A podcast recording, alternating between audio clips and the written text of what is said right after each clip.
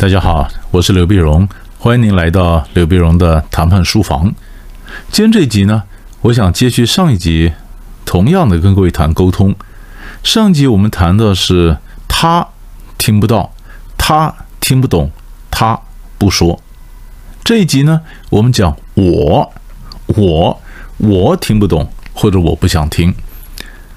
哎，怎么你说听的问题啊？我们其实其实各位，你有没有想过？我们常常传统的讲沟通，都是跟你讲说，请听，你要听得到，你要听得懂。我现在反过来告诉你，有的时候呢，我根本听不懂啊，或者我听不到，或者我根本不想听啊。那听不懂、听不到，有时候有点重叠了哈。你说像听不到的意思是什么意思呢？比如说有人跟你，有人有人跟你讲说，报长官，刚刚呃你在呃哪里时候，谁在什么地方骂你？那我其实人家骂我没有直接骂到我，那就表示他还不想直接跟我撕破脸，对不对？那所以我就讲说，有吗？没听到吗？没听到怎么回应呢？你没直接跟我说，就是我没听到。那既然我没听到，我怎么回应呢？是不是我没听到，我怎么回应呢？我没听到吗？没听到吗？对不对哈？所以这个是我听不到。那我这里还不只是讲说，我说我听不到，或者我跟你听不懂。听不懂呢，其实第一个战术就叫装聋作哑，就是。也许他讲我听懂，我装听不懂，或者我装听不到，对不对？这是有点重叠的。呃，不是我刚刚讲说，哎，我没现场听到，我怎么回应？不是，是我现场听到了，但是我还是装的没听到。你也可以说那是听不懂。我觉得那是重叠的部分。什么叫听不懂呢？我们先讲，在谈判上呢，有一种战术叫做回马枪。回马枪是什么呢？回马枪就是我们都谈成了哈，都谈成了，然后对方又想回来再多要一点。他可能有点心虚，你知道吧？因为那个多要的东西，坦白讲是没什么理由的，没什么理由，他就想多多占点便宜。比如说，我卖个旧车给你，我车都卖完了，要都价钱讲好了，你跟我讲说那要装满了油啊，不装满油怎么开得回去呢？啊，诸如此类，所以这里面就有很多的一些贪小便宜的。那讲话的人呢，常常也是弱弱的，然后小声的讲点。他其实这个想法就是要要看，他也没打算他一定要得到，对不对？那我们怎么回应呢？我们回应就是不回应，因为你要要看，我就装着没听到，还讲一遍讲两遍我都没听到，那他应该要得到讯息了，对不对？或者我听不懂，我听不懂他讲什么，我可能把话题岔开。反正我就没有回答你的那个问题。有一次我在新加坡上课的时候呢，我跟一些新加坡朋友讲到这一段。后来新加坡一个朋友，这他本身也是主管嘛，他跟我讲说：“老师，我就用我这招，我这招。那底下的人呢，他讲了，我就装的听不懂啊，我装的没听到，装聋作哑，装作哑让对方不断问，还不断问，最后他忍不住了，就回他一句：老王啊，你看不出来我不想回答是吧？” 是吧？你看不出来，我不想回答是吧？那这句话就明摆着就是，嗯，点破嘛。那老王听到了啊，原来这个意思，他就他就不敢讲了嘛，是吧？你看不出来，我不想回答是吧？哈，所以在这里他故意可能这就我就是他讲，他想故意多要点东西，我呢装聋作哑，这第一种啊。第二种呢，你说我是听不到或者看不看不懂呢？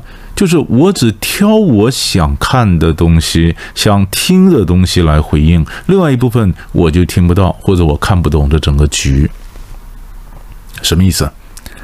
你像当年古巴飞弹危机的时候，哈。古巴飞弹危机的时候，你看这个电影呢，《惊爆十三天》也演也演过。古巴飞弹危机就是苏联呢，他在古巴部署了飞弹，部署飞弹呢，那是美国呢，当然就跟就就要求苏联，你必须把这飞弹给撤走。所以美国跟这个苏联呢就紧张的对峙啊，对峙，甚至就是战争呢很可能一爆即发。所以那个十三天是非常紧张的。在中间的过程里面有一段呢，电影里面也有演到，就是。就是苏联那边传真给美国呀，还有美国就当时就就或你或者说透着电报这样传过来，他传了两封，两封呢这个电报呢，第一封呢嗯是比较温和的，那第二封是比较凶的，很明显的就是苏联内部呢。他一定还有辩论，有强硬派，有温和派，所以可能温和派传达了讯息以后，强硬派不认账，于是又传了一个比较凶的一个讯息来。那你是美国，你会怎么做呢？你如果传统没学过谈判，或不晓得这招的，或者你可能就是很老实的，就回一封信，回一个电报回去说：“哎，你们传了两个电报来，到底哪一个电报当真呢？”那你这个就是不会谈判了。电影里面演的美国就是后面比较凶的那个，我装的没收到，你知道吗？我就听不看，我看不懂这个局，或者我根本听不到你后面那句话，就是我装的没收到，我只回应前面那个温和的，后面的就算没发生过。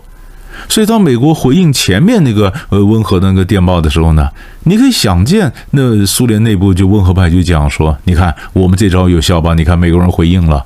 那你强硬派也只有就就安静的站在一边。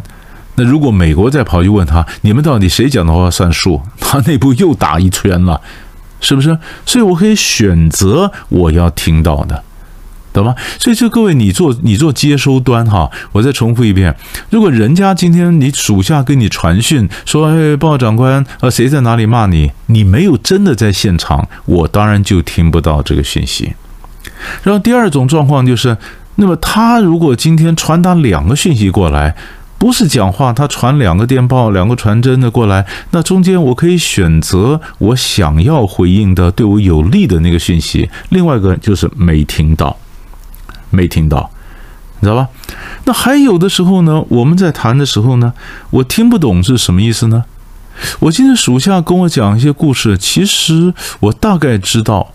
但是我就觉得，我就故意有意或无意说，我听不懂。你多讲几遍，多讲几遍，多讲几遍。我装的好像听不懂，其实我在看他。如果他骗我的话，他多讲几遍，他可能中间就有有几遍细节就不会完全一样，因为他编的一些谎话，那可能自己编的忘记了，是不是？那就我多问几遍，细节就出来了。还有的时候呢，我多问几遍，我是强迫他再回想一下事情发生了什么，所以他每一次讲给我听，他又再把事情发生的经过再回想一遍。哎，有些细节可能第一次跟我讲的故事，他呃有意或无意的疏漏了，后面就冒出来了嘛。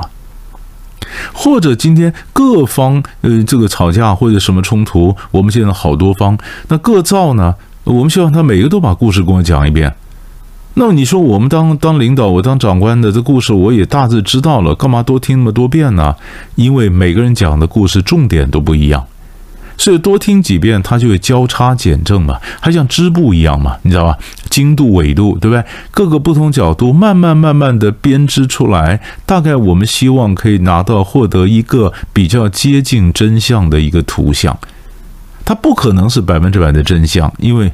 都是二手的嘛，传来的二手传播传来的，靠回忆编织出来的信息，但是比较接近真相，所以我我我不需要太聪明啊，我可以装的很笨，我就多听几遍嘛，我听不懂你们讲的话嘛，多听几遍嘛，所以这就听不懂。那还有一种状况是我根本不想听，你说沟通啊，我们请听，可是我告诉你，不是每件事情都要倾听，我更不想听，更不想听，比如说。我今天当个当个主管，我刚到个单位，底下甲乙两个人在吵架，吵架你没有经验的一个新的长官呢，你总希望你的部门和乐嘛，然后你就问他，哎，你们为什么吵架呢？你为什么呢？其实我是新的长官，我是初来乍到，他们俩已经吵了十几年了，全公司人都知道他们两个在吵，他们俩不和，只有我不知道，那我就问说，你们为什么吵呢？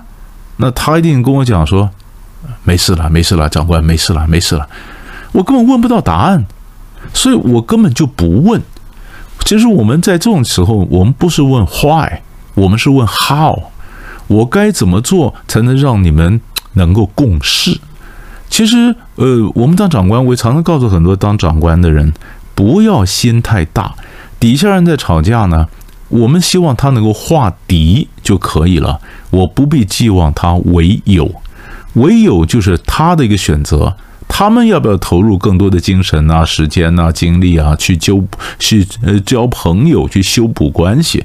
我做长官，我只要治标，你们能化敌就可以了，你们可以共事就可以了，发挥我们单位合作的重效。那至于你愿不愿意，呃，家庭去跟他或私下下班以后去交的朋友，那你自己的选择。那于是我该创造什么环境？我该在制度上做什么调整，让你能共事？这就是 how。所以我只问这个 how，我根本问问不到，我也不问，我也不想听 why。这是第一种状况。第二种状况呢？为什么我不想听呢？你就不要讲你长官，你同事会跟你讲说：“哎，老王，我跟你讲件事儿，你别告诉人家。”每次有人跟我讲这件事情，我都说我一定告诉人家。我说我管不住我的嘴巴，你管你的嘴巴吗？对不对？明明是一个秘密，你干嘛丢给我，然后要我帮你守秘密？那你自己不会守秘密啊？你如果你如果人家大嘴巴，你看你大嘴巴，你会跟我讲，你一定也会跟张三李四王五都去讲，对不对？你不会只跟我一个人讲吗？